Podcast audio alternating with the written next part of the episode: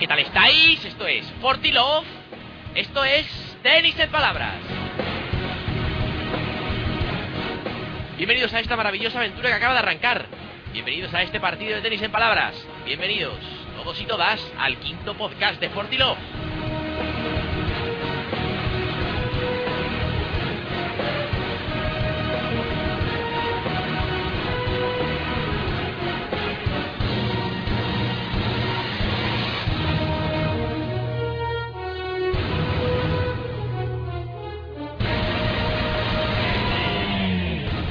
Abierto de Australia. Volvió Djokovic a confirmar su condición inexpugnable de número uno ganando a Rafa Nadal en una final épica.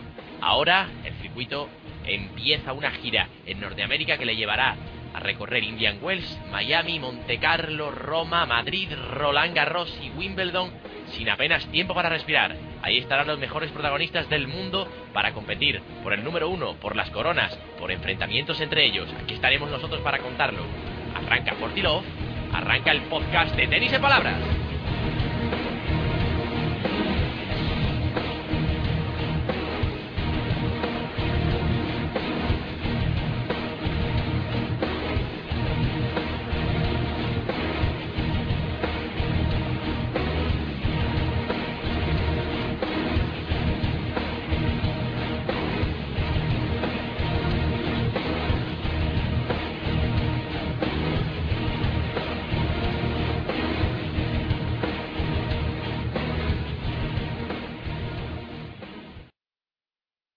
Presentamos rápidamente a los protagonistas de este quinto programa. Álvaro Rama, hola.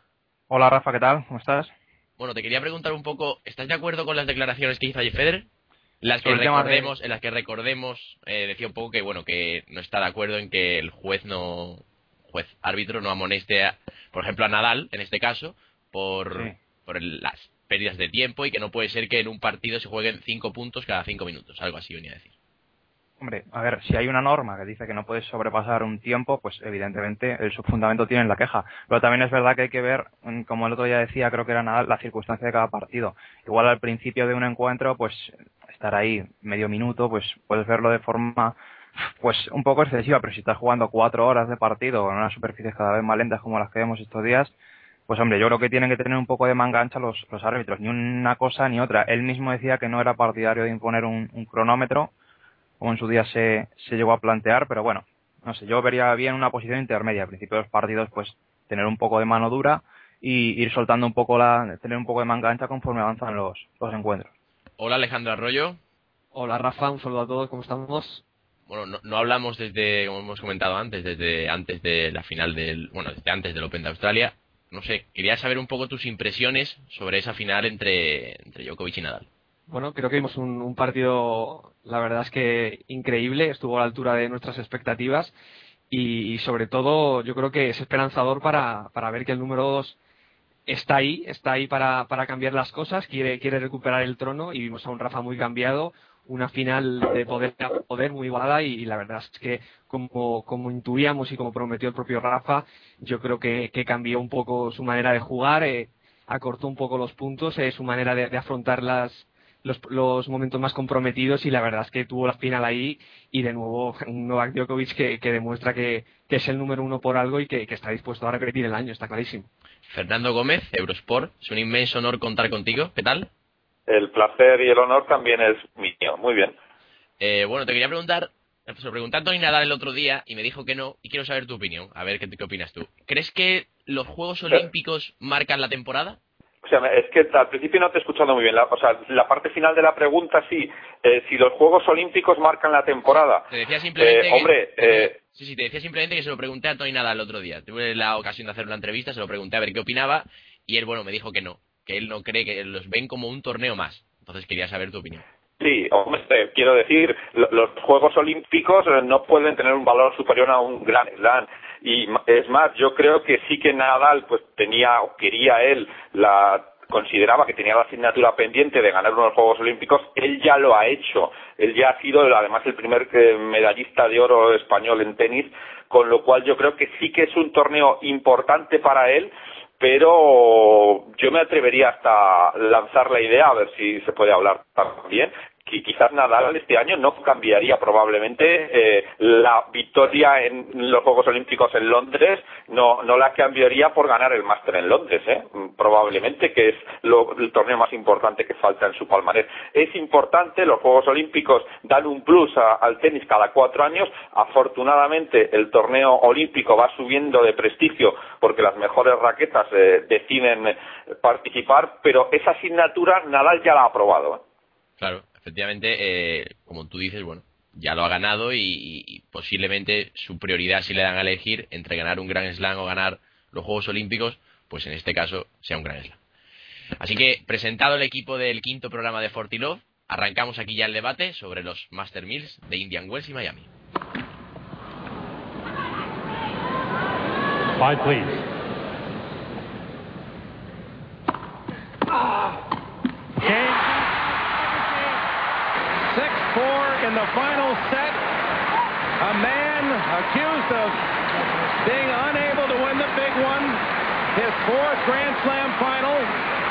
Anyone who knows Agassi would say the least likely of the major four to win. Agassi has captured Goran Ivanisevic at 20, so close, battling for a country, Croatia today, making his own name in Wimbledon history. A remarkable final.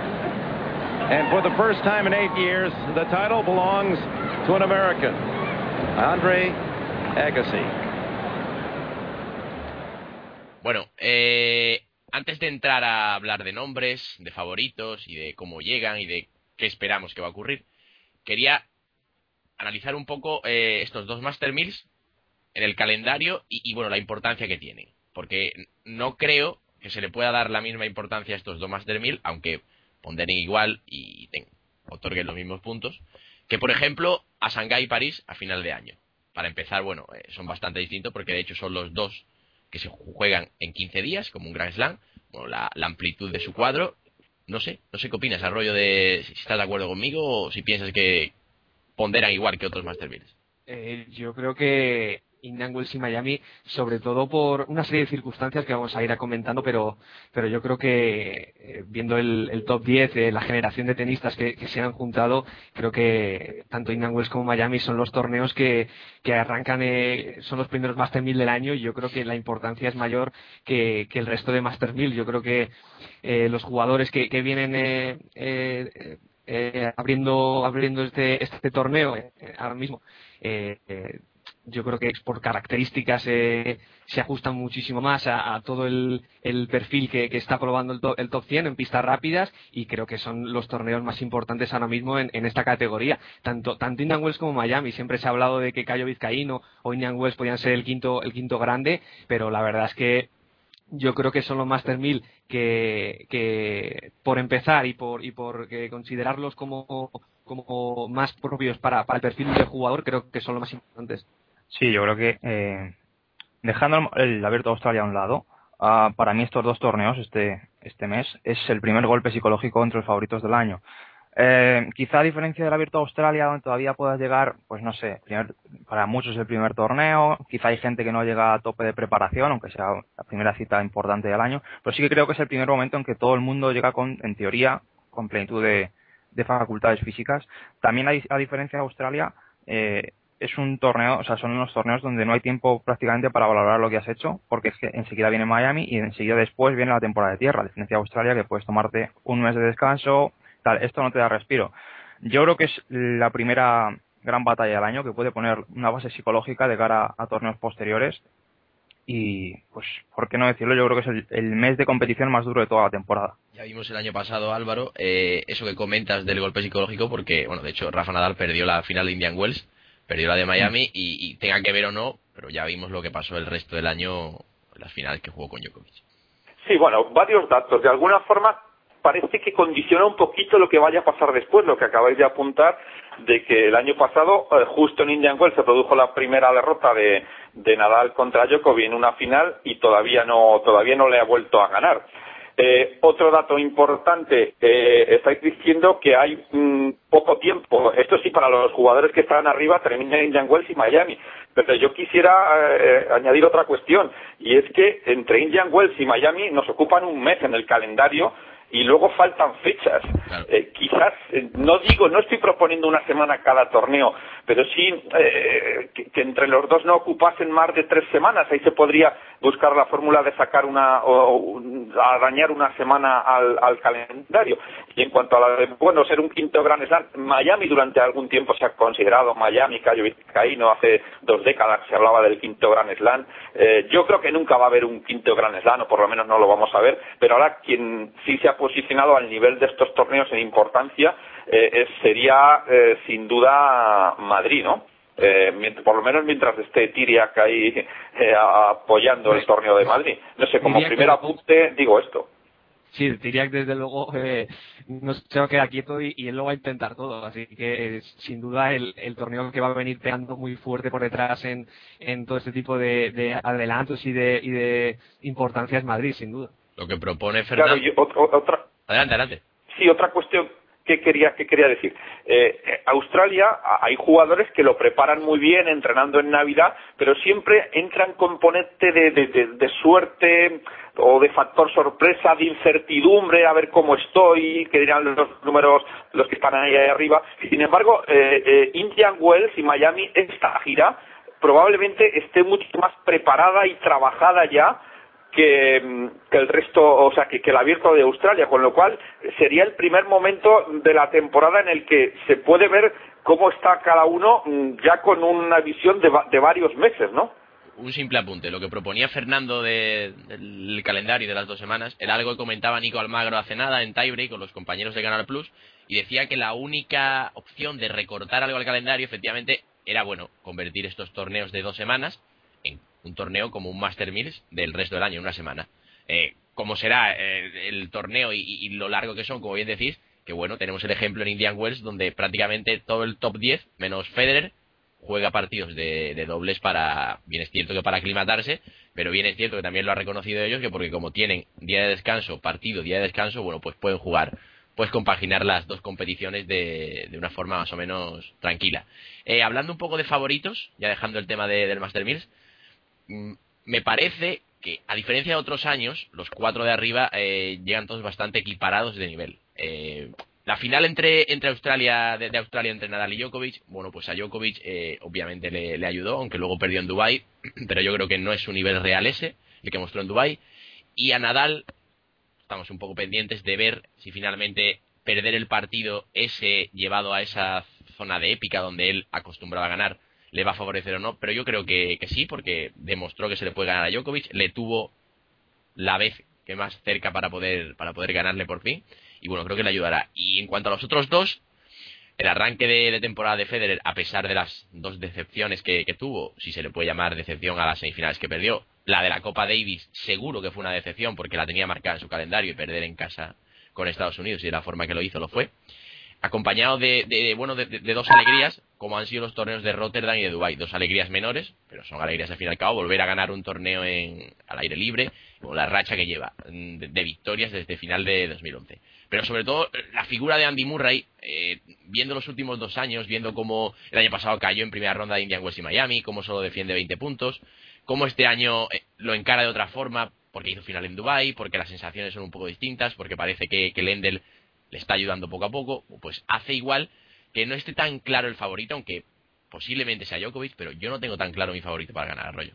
Eh, lo has explicado muy bien, Rafa, punto por punto, tenista por tenista. Yo creo que eh, el ganador va a salir de ellos cuatro. Veo a ello, a, tanto a, Djokovic como a Nadal, aunque haya estado descansado en esa primera actividad.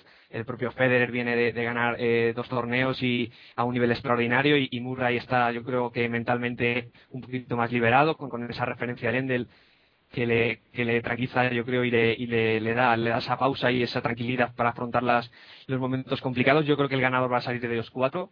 Eh, creo que Djokovic va a subir muchísimo el nivel. Aquí empieza a defender todo lo que, lo que eh, el año pasado consiguió a, partir de, Indian Wells, esa, racha increíble hasta Roland Garros. Creo que va a subir el nivel de Dubai y en general, pues esa es la sensación. Yo creo que, los cuatro van a ir a, por todas. Es el, primer torneo importante del año después de Australia, el, primer Masters.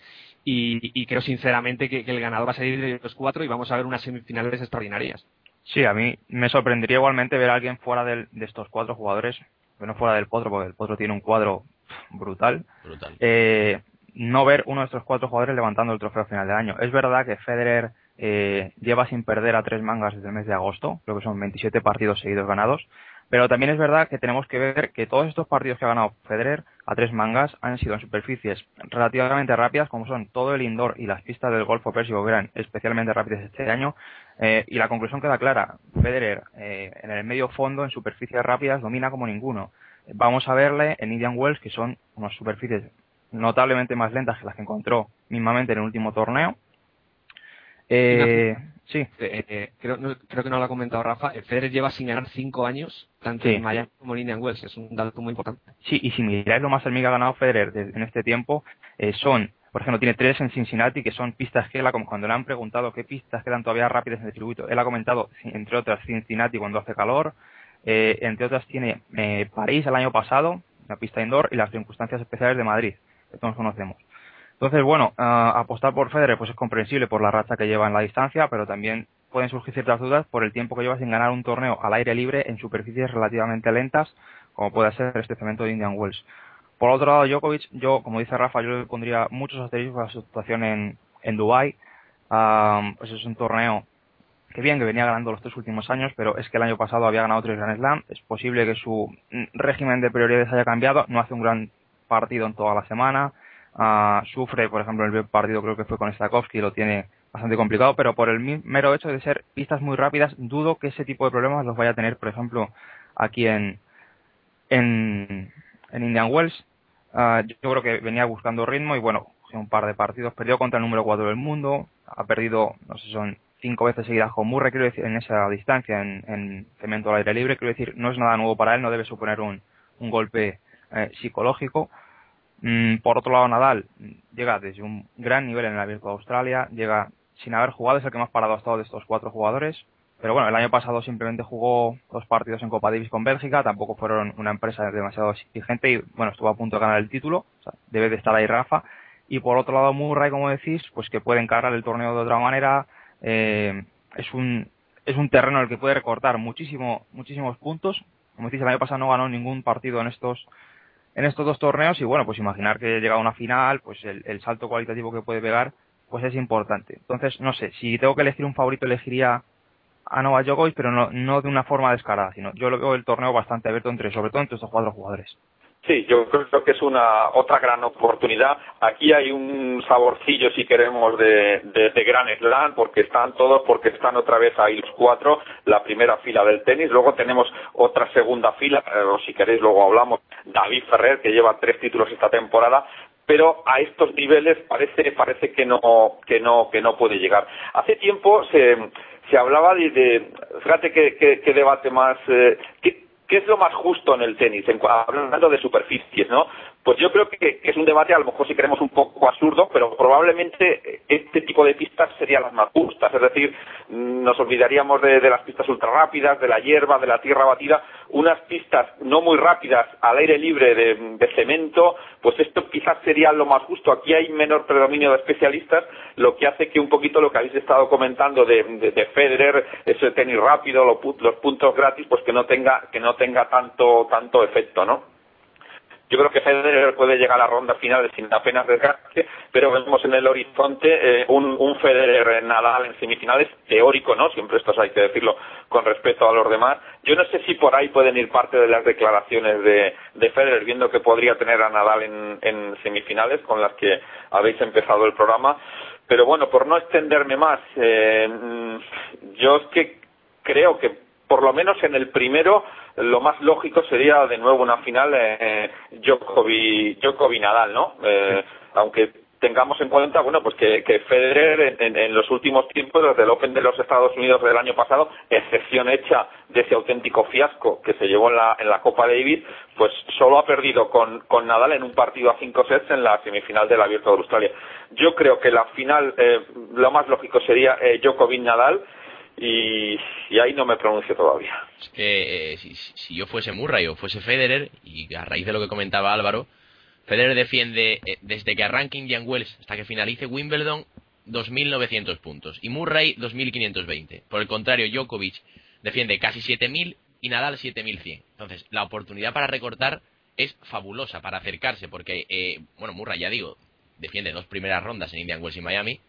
Es muy raro que, vaya a caer en primera ronda, o sea, en segunda ronda, perdón, porque está exento de jugar la primera ronda, que vaya a caer en segunda ronda de nuevo. Y, luego, por ejemplo, bueno, si es verdad que mm, en tierra batida en la gira europea sí fue más regular y, bueno, tuvo semifinales aquellas en Roma con Djokovic, la que le, le pudo ganar, tuvo buenos partidos, pero la oportunidad para que eh, tanto Federer y, yo creo que sobre todo Murray se acerquen arriba, no digo que vayan a arrebatarle ni el uno ni el dos a Nadal, porque ya sabemos que Nadal en la gira de tierra defiende la parte más importante de su temporada. Bueno, yo creo que la empieza a defender desde que debute mañana en Indian Wells, pero sí que tiene una excelente oportunidad para, bueno, para decir estoy aquí y, bueno, que se le tenga un poco más en cuenta y quién sabe si, si este año, ya lo hablamos a principio de temporada y me, sal, me desvió el tema, puede ganar Wimbledon estando los Juegos Olímpicos a la vuelta de la esquina, eh, viendo si los jugadores van a estar pensando más en los Juegos Olímpicos en Wimbledon. Bueno, eso ya lo veremos cuando llegue la oportunidad.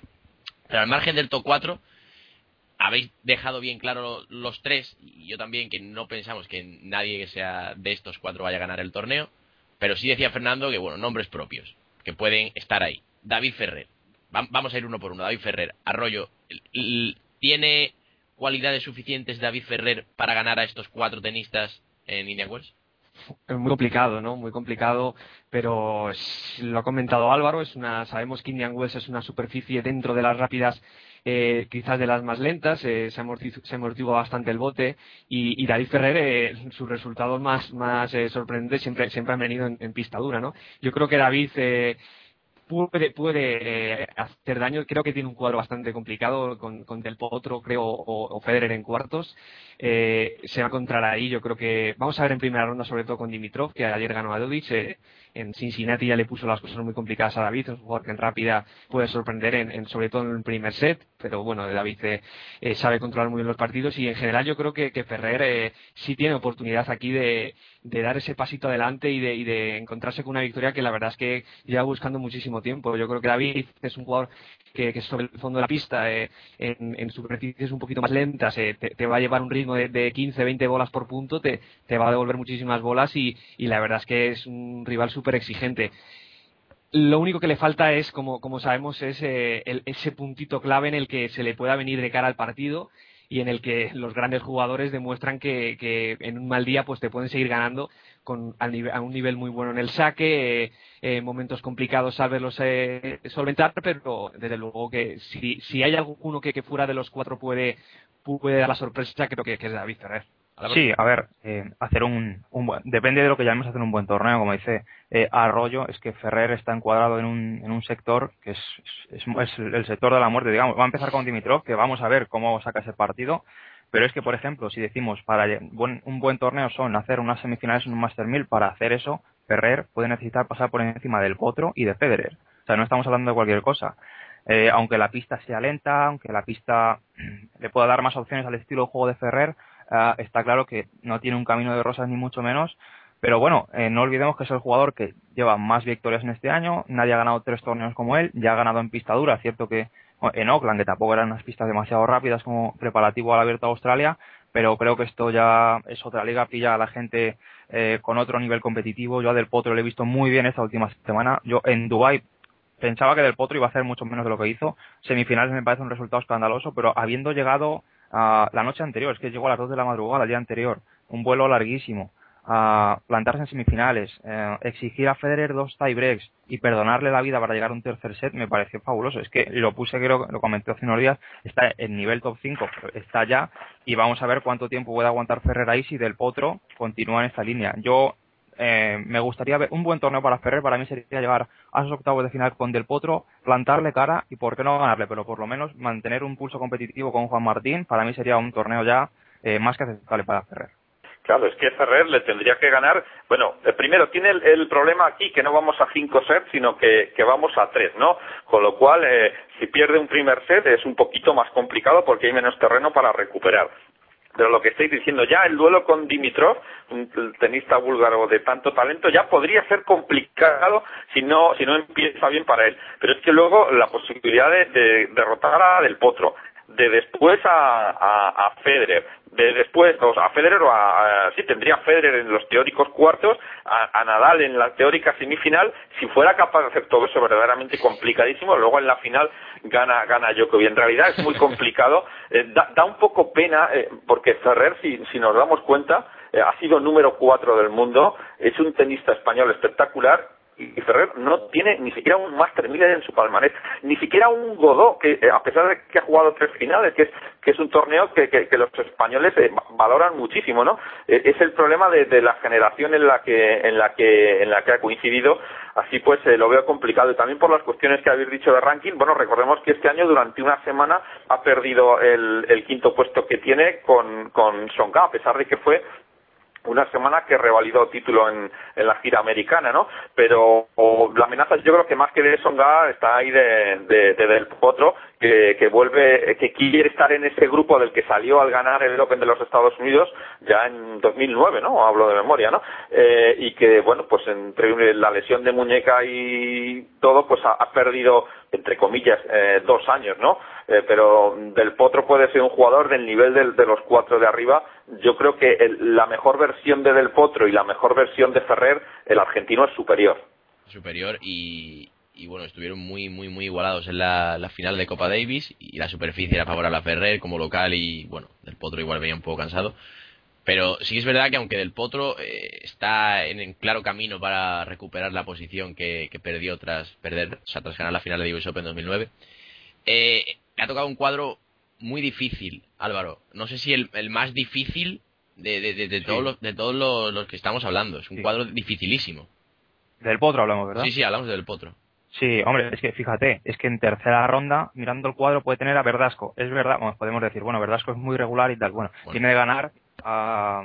¿Dónde fue? En Acapulco, ¿no? De hacer finales en Acapulco. sí, tiene que hacer dos finales. Y él comentó, dijo, me, tengo muy buenas sensaciones. Hombre, esto puede ser cada la guerrilla, pero bueno, dijo, tengo muy buenas sensaciones, me siento como en Brisbane 2009 cuando hice dos finales y después llegué a semifinales del Abierto de Australia. Bueno, vamos a ver cómo llega, pero de entrada ya es una tercera ronda con Verdasco.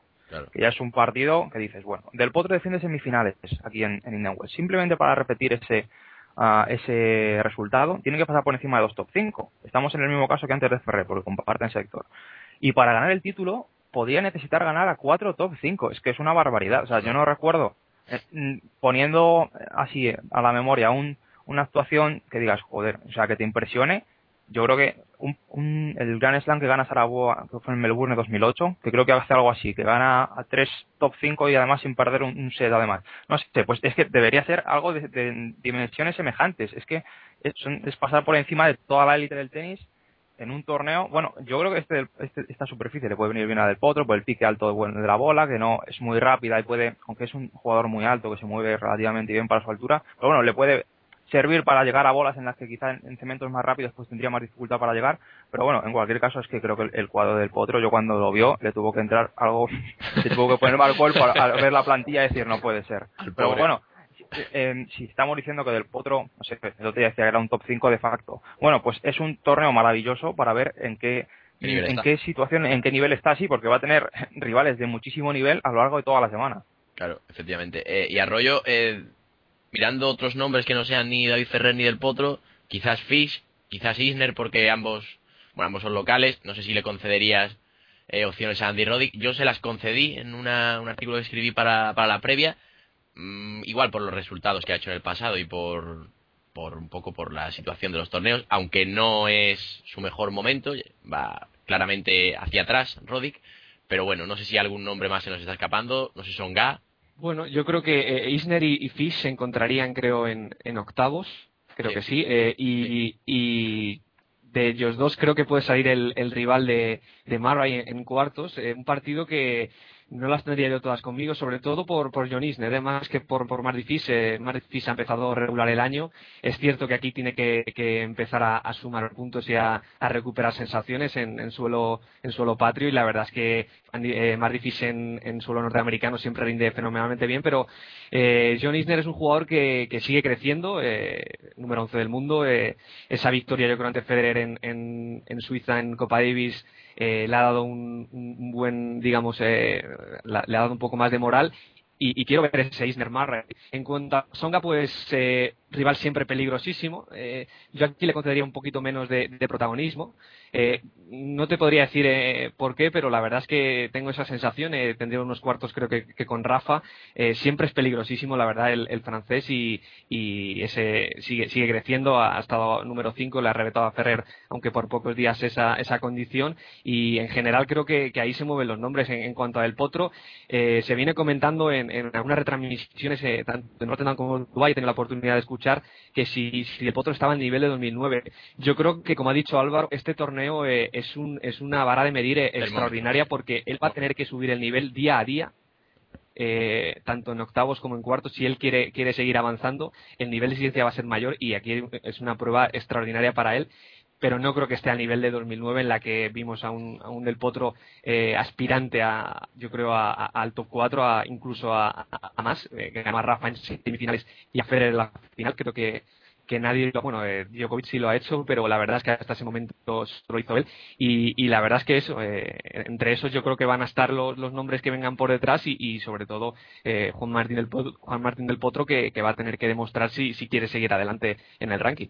Sí, bueno, eh, Juan Martín del Potro no está al nivel de 2009. La pregunta es si está preparado ya para estar al nivel de 2009 mm, pues esta va a ser una buena prueba de, toque. De todas formas, estamos hablando solo de Indian Wells, pero luego está Miami. Siempre hemos visto eh, el, año pasado, eh, Djokovic ganó ambos torneos, pero eh, luego en la, en la, época de la dictadura, entre comillas, de Federer, también esto sucedía. Pero sin embargo, ha habido muchos años que, en los que hemos visto que a veces el que ganaba luego caí, eh, creo que le pasó, estaba hablando de memoria una vez a Murray, eh, luego cayó en el siguiente, en, su primer encuentro, ¿no? Eh, y, y, a lo mejor un jugador que, que tenga un pequeño desliz eh, en el primer torneo, luego puede salir con muchas más ganas en el segundo, ¿no? Entonces, bueno, sin duda es una gran prueba de toque y bueno pues sí como habéis apuntado es verdad que Marty Fish eh, donde mejor juega donde eh, ha llegado a, ha hecho buenos resultados en Master 1000 es cuando juega cuando juega en su país Fish, eh, Isner, eh, es que, que, aquí tengo la sensación un poquito que no estoy aportando nada nuevo a lo que habéis dicho, porque es que, es que volvemos a lo de antes. Eh, si están eh, mentalizados y con ganas, los cuatro primeros es un, es un, es un coto cerrado en el que es que es imposible casi entrar en semifinales. Y, esa segunda línea, eh, eh, digamos, de, del, del quinto al, al octavo, bueno, pues ahí ya hay un poquito más de duda, hay del potro ya está golpeando, pero pero es que es que ahora mismo el, el, el tenis masculino eh, no sé, eh, eh, está más, más eh, encasillado en compartimentos estancos que nunca, pero sin embargo esto que podría parecer que lo hace aburrido, a mí la sensación que me da es que no, que, que, todo lo contrario, que está viviendo una época espectacular. Todo lo contrario, yo creo que favorece precisamente a que el, el público que no sigue tanto el tenis, bueno, vea que hay una rivalidad, vea que los Nadal Federer, los Nadal Djokovic y los enfrentamientos entre estos cuatro son especiales y bueno, que, que le apetezca más cuando vea las semifinales de un torneo y vea que a lo mejor son Nadal, Federer y Djokovic Murray, por ejemplo, pues decir, bueno, pues van a volver a competir, lo van a dar todo porque saben la historia que hay detrás, saben todo lo que se están jugando. Y yo creo que sí, que, aunque sea una época más cerrada, como decís, por el dominio de estos cuatro, bueno, pues favorece bastante al gran público y sobre todo al espectáculo. Eh, tenía aquí para preguntaros por el margen para una victoria de un jugador joven. Pero claro, cierto, estamos diciendo que bueno, eh, eh, no va a salir posiblemente del, top 4, la hemos ampliado incluso a, a los 8 mejores del mundo. Siempre preguntamos eh, qué puede pasar con Raonic, qué puede pasar con Ishikori, y, tenía apuntado Bernard Tomic, pero ayer perdió con, con Gilles Muller 6-0 el último set, o sea, ganó el primero 6-4, perdió el segundo en un tiebreak 7-6 y el último 6-0. ¿Cuándo es el momento de que un tenista de estos jóvenes, como Raonic, como Nishikori, como Dimitrov, como Tomic, eh, tome el relevo de un golpe encima de la mesa y, ya no solo gane haga unas semifinales o haga unos cuartos de final, que se puede considerar un buenísimo torneo para ellos, sino que gane un Master La pregunta es extraordinaria, pero eh, complicadísima de responder. Eh, lo, ha comentado muy bien Fernando. Eh, la época del tenis en la que estamos viviendo, creo que lo comentaste tú también en, en Tennis World en la columna, es histórica. Son cuatro jugadores de un nivel, vamos a decir tres, pero el cuarto también tiene una regularidad extraordinaria. Eh, una generación probablemente sin, sin parangón. Yo no he visto tres jugadores de este nivel, ni, ni el Konosborg, eh, eh, McEnroe, yo creo que, han, superado, los han superado, en mi opinión. Y es una época muy mala para, para los talentos emergentes. Eh, ya no, ya no está la, esa sorpresa que con 18 y 19 años eh, de, de, de, un, de, una tacada se ganaba 50 posiciones y se establecía en, en, lo más alto del circuito y la verdad es que el, el momento idóneo yo creo que todavía no está, no está para, para Raonic y para, para este tipo de jugadores, Dimitrov, Harrison, Tomic, y, van a tener que esperar, sobre todo porque además de estos jugadores eh, se está viniendo eh, Juan Martín del Potro, jugadores como, como David Ferrer están alargando su carrera con un nivel físico, estamos viviendo eh, la época en la que la recuperación física y, la resistencia es extraordinaria y la labor médica igual.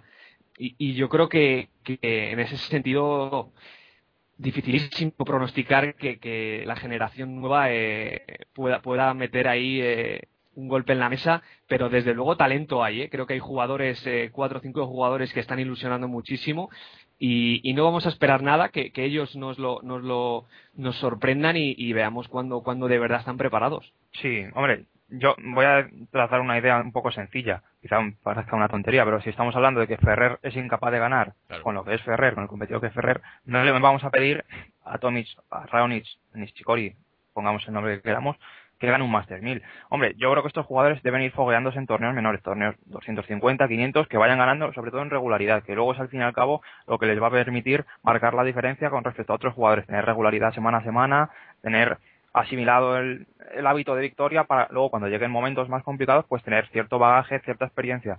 Uh, no sé, en ese torneo me parece algo más que utópico pensar que alguno de estos jugadores va a ganar. Llegar lejos, pues por el cuadro también puede resultar utópico. Por ejemplo, miramos el cuadro de Raonic. A mí me parecía una oportunidad tremenda para ver exactamente qué es Milos Raonic hoy en día, porque es bien que ha ganado dos torneos, ha llegado a una final, pero es cierto que en esos torneos solo ha, ha enfrentado a dos top 20 podemos decir, Raonic lleva dos torneos, dos títulos. Es el segundo jugador que más ha ganado. Bien, pero vamos a ver dónde ha ganado. en este sentido, este torneo me parecía muy bueno para que se foguease con un jugador pues de un calibre medio alto. Tiene a Federer en tercera ronda, pues mira, ¿qué quieres que te diga? Si es capaz de blandarle cara, hacer un partido atractivo, pues mire, eso que se va a llevar. Dimitrov lo mismo. ha salido el top 10 esta semana. Tiene, creo que ha, contratado a Moratoglu ahora, a ver si le da un poquito de, se centra un poco más, tiene un poco más de regularidad, uh, pero es que tiene a Ferrer en el primer partido, en el segundo partido que ha llegado a Dodic. Y por otro lado, Tomic, mmm, por poner otro ejemplo, es que lo que dices, el resultado de ayer a mí me parece muy decepcionante. Es que, y le pasa, y alguna vez se lo he criticado, creo que una vez escribí un artículo sobre esto, sobre la nueva guardia y demás, y lo decía, que en alguno de estos partidos tiene una facilidad para irse del encuentro, es como que juega cuando quiere, que eso, pues no sé, creo que está reservado a muy pocos jugadores y él todavía no está preparado para permitirse esos lujos. Ayer gana el primer set, pierde el segundo, no, no hubo cobertura televisiva, entonces no puedo opinar del partido en sí, pero simplemente viendo el marcador, gana el primer set, pierde el segundo set de un tiebreak y, y en el tercero le clavan un 6-0 y se lo mete Dodic, que no es que digas que es un primor al resto. O sea, eso tiene toda la pinta de que fue que, que se marchó del partido y dijo, mira, pues hasta aquí. Entonces, pues no sé, ese tipo de cosas en Toby no me gustan, pero vamos, a lo que íbamos que me he ido de la pregunta, que ganar de exigirles a estos jugadores un título, por ejemplo, o un buen torneo, un buen torneo sí es exigible, pero visto el cuadro, mira, eh, que luchen por lo menos a corazón abierto con los grandes jugadores que van a encarar y pues eso que se van a llevar.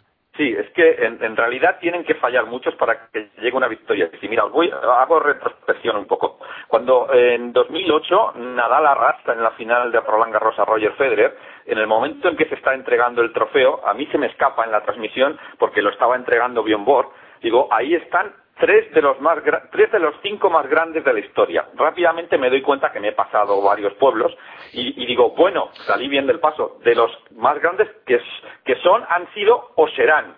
Evidentemente ya Nadal está entre esos cinco más grandes de la historia, como Federer y como Bjorn Borg. Pero es que yo creo que podemos decir lo mismo, incluyendo ya a Djokovic. No lo es todavía, pero entre los cinco más grandes de la historia, probablemente durante alguna década eh, en el futuro, podremos decir que tres de esos cinco más grandes son Federer, Nadal y Djokovic. Probablemente los otros dos serían Sampras y Leiber, ¿no? Eh, con lo cual esto es para demostrar lo complicado que es eh, una sorpresa. Y luego, si, si miramos los Master 1000 del año, es muy difícil ahora, casi imposible, que haya una sorpresa que gane eh, alguno de estos, como proponéis en la pregunta, Raoni, Nishikori o Zomi. Ahora hablaremos de ellos. Lo veo casi imposible en Indian o en Miami. Luego, eh, los tres Master 1000 siguientes, eh, Monte Carlo, Madrid y Roma, eh, por, por, porque, bueno, lo que ha costado para que esto se le escape a Nadal, pues lo que tuvo que hacer Djokovic el año pasado en Madrid y en Roma, con lo cual esos cinco primeros Master 1000 es prácticamente imposible. Cierto es que luego puede haber una mayor capacidad de, sorpresa, un poquito más solamente en los dos de verano, porque ya está muy cerca el Open de los Estados Unidos, y donde sí que en los últimos tiempos nos están demostrando que puede haber un margen mayor, pero claro, es que un margen mayor es que tienen que fallar cuatro, eh, es en los de, en los de Shanghái y París-Bercy, que últimamente por, por creo que están un poquito devaluados eh, de cara a estos, pero eso sería cuestión quizás de, otro debate. En cuanto a los tres que proponéis, eh, a mí de estos tres, eh, probablemente el que más me gusta, o sea, no es que más, el que más me gusta jugar sería Tommy de los tres, ¿no? Pero el que lo veo más flojo quizás por la cuestión física es Nishikori eh, aunque si tuviera que apostar, probablemente el, más contundente, el más explosivo en estos momentos, yo veo a Raoni, ¿no? A lo mejor el Raoni más explosivo y el, y el Tommy mm, mejor mm, podrían eh, podrían confrontar y ver qué sucedería pero veo dentro de, esto veo una mayor regularidad de Raoni que de Tommy pero mm, repito como como creo que ha dicho Álvaro eh, bueno pues para torneos eh, ATP 500 o eh, incluso me extrañaría mucho que a lo largo del año eh, pudieran aprovechar para llevarse un título Master 1000 tendría que ser pues eh, en algunos de esos de la segunda parte de la temporada. Bueno pues lo, iremos viendo. Para cerrar os voy a poner en dos compromisos. Vamos con el primero. Quiero que me digáis el ganador y el finalista de estos Master 1000 y la decepción. Un poco lo que le pasó a Murray el año pasado que perdió en primera ronda. Así que empezamos. Arroyo. Ganador Novak Djokovic creo que va a defender el título. Finalista, eh, tendría que decir Rafa Nadal para ser consecuente con, todo el programa porque eh, creo que en los cuatro van a llegar a semifinales y que, y que Rafa en esta pista y, no tiene, yo creo, eh, ahora mismo, no creo que, Federer pueda, pueda eh, meterle en mano. finalista, la misma, la misma final que el año pasado y decepción. no vale decir Tomic, ¿eh? Decepción del torneo. ¿Qué espero yo fuera del top 4 que me pueda decepcionar? Vamos a decir eh, Thomas Verdic, que no tiene un cuadro demasiado difícil, pero puede caer antes de, encontrarse con, Novak. Álvaro. Sí, a ver, yo creo que um, se va a repetir la final del año pasado. Yo creo que es la narrativa más lógica de viendo el cuadro y viendo, bueno, cómo llegan, quizás no cómo llegan los jugadores, no sea lo más lógico, porque quizás Murray y Federer, pues puedes decir, joder, pues llegan on fire al torneo, pero yo creo que sí, que Djokovic, como decíamos antes, en Dubai pues era un mero espejismo, aquí yo creo que la va a romper y va a llegar a la final. En el Abierto de Australia fue la primera vez en su carrera que defendió un gran título y creo que aquí pues tiene opciones de volver a hacerlo. Es difícil hacer un pronóstico al principio de la semana, pero al menos yo sí que digo que va, se va a repetir la final. Veremos lo que sucede allí, pero para mí lo más lógico a lo mejor también sería que Djokovic revalidase ese título y Nadal fuera de nuevo finalista. Y decepción, hombre, no me gusta decepcionarme antes de tiempo con nadie, ¿no? Pero, hombre, si no, si no se puede decir Tomic, que era lo que iba a decir, porque ya, ya te digo que estoy decepcionado.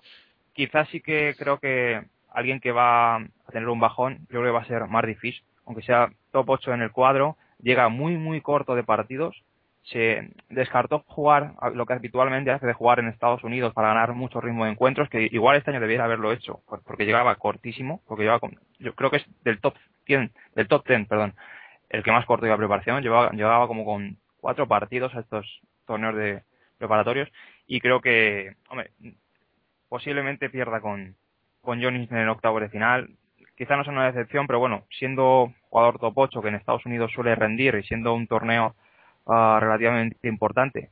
Habiendo conseguido lo que consiguieron en, Copa Davis, pues creo que sí que va a ser, eh, no sé si una de las grandes decepciones del torneo, pero sí un jugador que va a caer, que va a caer pronto. Fernando. Sí, bueno, vamos a ver. Eh, aquí hay que mezclar eh, la lógica, pero yo voy a introducir también a un poquito de, sentimiento, ¿no? Adelante, vamos a ver. por ello, por ello, Indian Wells, venga, lo dejamos como el año pasado. eh, la final Djokovic Nadal y gana Djokovic, creo que me repito con vosotros. Pero mm, quizás esto le dé una cierta relajación, ahora que ya estoy entrando un poco en la afición, ¿no? Y, y porque es que estoy deseando que un español por fin gane en Miami, ¿no? Entonces, yo creo que en la final de Miami volverá a estar Nadal, pero no estará Djokovic, no sé quién estará. Venga, ponemos a Murray y, y Nadal por fin podrá haber ganado Miami, ¿no? O sea que entonces Djokovic Nadal la final en Indian Wells gana el primero, Nadal Murray la final en Miami gana Nadal. Decepción. Mira, yo llevo dos o tres años, dos años que mm, hay un jugador que mm, menos un par de semanas al año me da decepción siempre, que es Ernest Gulbis porque es un, me parece un tenista absolutamente desaprovechado, Perdió con ayer. un talento espectacular, que ya no es ni cabeza de serie. Así pues, una vez más, supongo que será la decepción, a ver si, si me hace equivocarme. Y luego, pues eh, un poquito, pues sí, también creo que Fis eh, lo va a tener muy complicado para repetir eh, eh, el año de, de 2011. Probablemente otro de los que ya han alcanzado su punto más alto y debería ir para atrás sería Janko Tipsarevic. Eh, Gil Simón tampoco le veo mucho, tampoco le veo mucho recorrido. Eh, estoy un poquito, un poquito expectante. mm, Introduzco aquí el tema de los españoles a ver qué torneo hacen tanto oh, Nicolás Almagro como como Fernando Verdasco. Fernando Verdasco sigue siendo irregular, pero pero lo, lo- lo ha intentado en esta gira en tierra y, bueno, eso ha podido ser importante. Y Almagro con ese liderato, aunque ya veremos lo que pasa en, contra Austria en, Copa Davis de- del grupo, pues bueno, creo que puede dar otro, subir otro, otro peldaño. Y, y es una superficie para Almagro, evidentemente no es la tierra batida, él sufre cuando sale de la tierra, pero eh, esto es el, eh, el siguiente escalón donde él puede mejorar es en este tipo de pistas. Bueno, eh, Gulbis ya ha cumplido con su parte, porque por lo menos al menos en Indian Wells, porque perdió ayer con Yodra. Ah, vale, pues sí. Ya, perdió ayer Perdona, con Yodra. que no tenía, no tenía actualizado este resultado. Perdona, perdona. Pues, Pues, mira, ya, no lo cumplió- sabía, ya verdad. con su parte. Lo has clavado, Fernando. Eh, vamos a ir despidiendo. Eh, antes de despediros, cuando despida de vosotros, os voy a citar una frase de, de- un tenista y vais a decir lo, lo que opináis, o bien si estáis de acuerdo con él o no. Eh, algo más, Alejandro Arroyo. Nada más, nada más. eh, empieza, yo creo, de nuevo lo importante, donde eh, se va a decidir muchas cosas. eh, muy expectante por ver cómo responde cada uno a, a sus retos, unos defendiendo, otros eh, buscando sensaciones, otros eh, intentando eh, reencontrarse con la historia, en el caso de Federer, que quiere volver a ser número uno y ganar un gran slam, y en general, como siempre, motivadísimo con esta gira. Rápidamente, te cito. Roger Federer. Es posible que juegue en Río de Janeiro 2016. No tengo 35 años todavía, solo tengo 30. me acuerdo de estas declaraciones y eh, creo que fue, yo creo, eh, yo creo que hablo en boca de todos, eh, una noticia extraordinaria si, es- si, si será así. Creo que Roger Federer, como tú muy bien comentaste, tiene un, un físico congénito para, para jugar aquí, para jugar al tenis. Eh, quizás, en mi opinión, el mejor físico que yo he visto. Y, y desde luego que, que puede rendir a un, a un grandísimo nivel con 34, 35 años y esperemos que esté en, Río de Janeiro y, y cuanto más quiera, por supuesto. Lo veremos. Álvaro Rama, ¿algo más? No, pues simplemente decir, a ver, una idea igual un poco burda, pero yo creo que la temporada 2012 empieza esta tarde. Ah, después del Abierto de Australia hemos tenido aquí un parón de mes y medio, pero ahora ya empieza lo que es el negocio semana a semana. Ah, las rivalidades mentales y demás, pues yo creo que empieza todo hoy. Y nada, pues con muchas ganas de disfrutar. Mañana debutará Nadal, hoy veremos a Djokovic, entre otros, Djokovic, eh, Andy Murray, por ejemplo. Así que nada, con muchas ganas de que, de que arranque el torneo. Te cito. Songa. Ganarle a Djokovic significa menos que ganarle a Federer o ganarle a Nadal. Sí, a ver, no sé, eh, Songa ha tenido alguna, le ha dedicado algunas frases curiosas a, a Djokovic. El año pasado dijo que no era un alien cuando venía, creo recordar, de pegarle una paliza. Entonces, pues, si no es un alien y te acaba de barrer, pues no sé que no quedas en muy buen lugar de hacer esas declaraciones. No sé, hombre, cada uno es libre de, cada uno es dueño de sus palabras y cada uno sabe lo que dice. Eh, Djokovic es el número uno del mundo, ha ganado, no sé, pues, mira, los tres últimos Grand Slam y mira, pues si no es lo mismo ganarle a, a Djokovic que a, que como has dicho, que a Federer o Nadal. Federer Nadal. Sí, porque dijo que no tenía carisma o que no Sí, tenía... el Creo que se refiere no sé un poco qué. históricamente, pero bueno. Sí, Es muy bueno, difícil. pues mira, en camino va. En el momento está haciendo más, más ruta que otros. Fernando, Pero bueno, Todo, todo un honor estar contigo hoy. Muchas gracias. Sí, ¿Algo eh? ¿terminamos ya entonces? Ya terminamos. Nos quedamos en tiempo. No, no, no, no, pero te quiero decir, o sea, que eh, eh, de, de las dos frases que les ha dicho, les ha dicho yo, yo muy rápidamente quiero decir Adelante, adelante. lo de Federer, una noticia absolutamente fantástica. O sea, nos, nos acordamos cuando pensábamos que no iba a llegar, se, discutía hace tres años, bueno, no puede llegar en condiciones mínimas a, los Juegos Olímpicos de Londres. Aquí están y estamos diciendo si va, si, eh, si va a ganar eh, este torneo eh, de Indian Wells y de Miami, con lo cual absolutamente espectacular. Y sí, como habéis apuntado, yo creo que esa declaración fuera de tono de, de Songa sobre Djokovic tiene que ver con la historia. Eh, Djokovic ahora mismo es el mejor, pero en la historia claramente eh, todavía los jugadores no lo colocan al nivel de Nadal y Federer, que tenemos la suerte de que son dos leyendas que están eh, jugando todavía. Y también de acuerdo con Álvaro, sí, después de- del aperitivo, del paréntesis espectacular del Open de Australia, verdaderamente el año se puede decir que empieza ahora porque prácticamente desde ahora y hasta que acabe Wimbledon, eh, luego Juegos Olímpicos, puede haber alguna semana un poquito más sosa, eh, alguna semana en tierra batida que no hay una competición de alto nivel, pero prácticamente nos esperan cuatro meses en que quitando un par de semanas tenemos tenis del mejor para disfrutar. Te cito la frase que tenía preparada para ti. Fernando Verdasco. Javier Martí es el mejor jugador de España de su edad y podrá meterse en el top 5 seguro. Bueno, pues eh, eh, que es el mejor jugador de España de su edad, eh, supongo que, que se refiere al, al, al momento actual, no de, no de la historia. Eh, mm, me parece que ojalá y que, y que sea y que sea premonitorio, ojalá que sea verdad. Además es un tenista ya no solo eh, español, sino que bueno pues que, que está que está que es madrileño eh, y, y que tampoco ha dado muchos tenistas la capital de España en comparación a lo mejor con, con Cataluña, también lo es verdad, recordemos. Bueno, pues me parece una frase que yo a, a Javier Martí le he visto muchísima, muchísima garra. Me habían hablado un poquito regular de él en cuanto a que no era muy disciplinado entrenando, ya no tanto que no fuera disciplinado, sino que era un jugador que tenía muchísimo carácter y que a veces, eh, bueno, pues eh, que incluso cuestionaba métodos de entrenamiento, pero si eso se reconduce, recordemos que Federer también era muy rebelde, lo pasaron muy mal sus primeros entrenadores con él, si eso se logra reconducir, tiene una clase espectacular y oye, pues eh, ilusionado con muchos españoles y uno de ellos que duda cabe, Javier Martín. Bueno, pues muchísimas gracias a todos. Nos hemos quedado sin tiempo para nada más. Casi una hora de esta agradable tertulia. No os perdáis nada de lo que va a pasar desde esta tarde en Indian Wells, en Miami, Roma y Madrid. Este maravilloso mundo del tenis que, como bien decía Álvaro antes, empieza de verdad la temporada 2012. Ya no hay respiro, ahora se compite prácticamente todas las semanas títulos importantes. Y bueno, ya Indian Wells está aquí. hoy debuta Novak Djokovic. Andy Murray también. Mañana lo hará Pelea sensible y apasionante. Muchísimas gracias a todos de verdad por estar ahí, por los mensajes de apoyo y por todo vuestro aliento. En nombre de todo el equipo de Fortilov, la persona que les habla,